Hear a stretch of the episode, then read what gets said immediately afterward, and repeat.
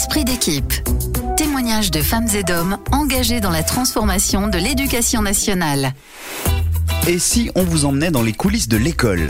Esprit d'équipe, c'est votre nouveau rendez-vous aux côtés de ceux qui incarnent l'éducation nationale sur le terrain, tous acteurs de la transformation, qu'ils soient professeurs, chefs d'établissement, directeurs d'école ou membres du personnel administratif. Esprit d'équipe, c'est une immersion dans le quotidien de ceux qui forment ce grand collectif. Découvrez leurs témoignages dans ces nouveaux podcasts. Il ne faut pas hésiter à contacter les services RH de proximité dès lors qu'on a une question, un début de réflexion sur une évolution de parcours professionnel. Ça n'est pas destiné qu'aux seules personnes qui souhaitent se reconvertir, mais bien qui ont besoin d'un moment de réflexion, d'un moment de pause pour envisager l'avenir sereinement.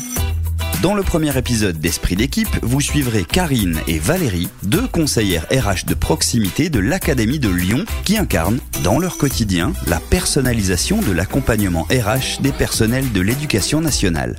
Esprit d'équipe, un podcast à écouter et réécouter où vous voulez, quand vous voulez, et à partager autour de vous. Esprit d'équipe.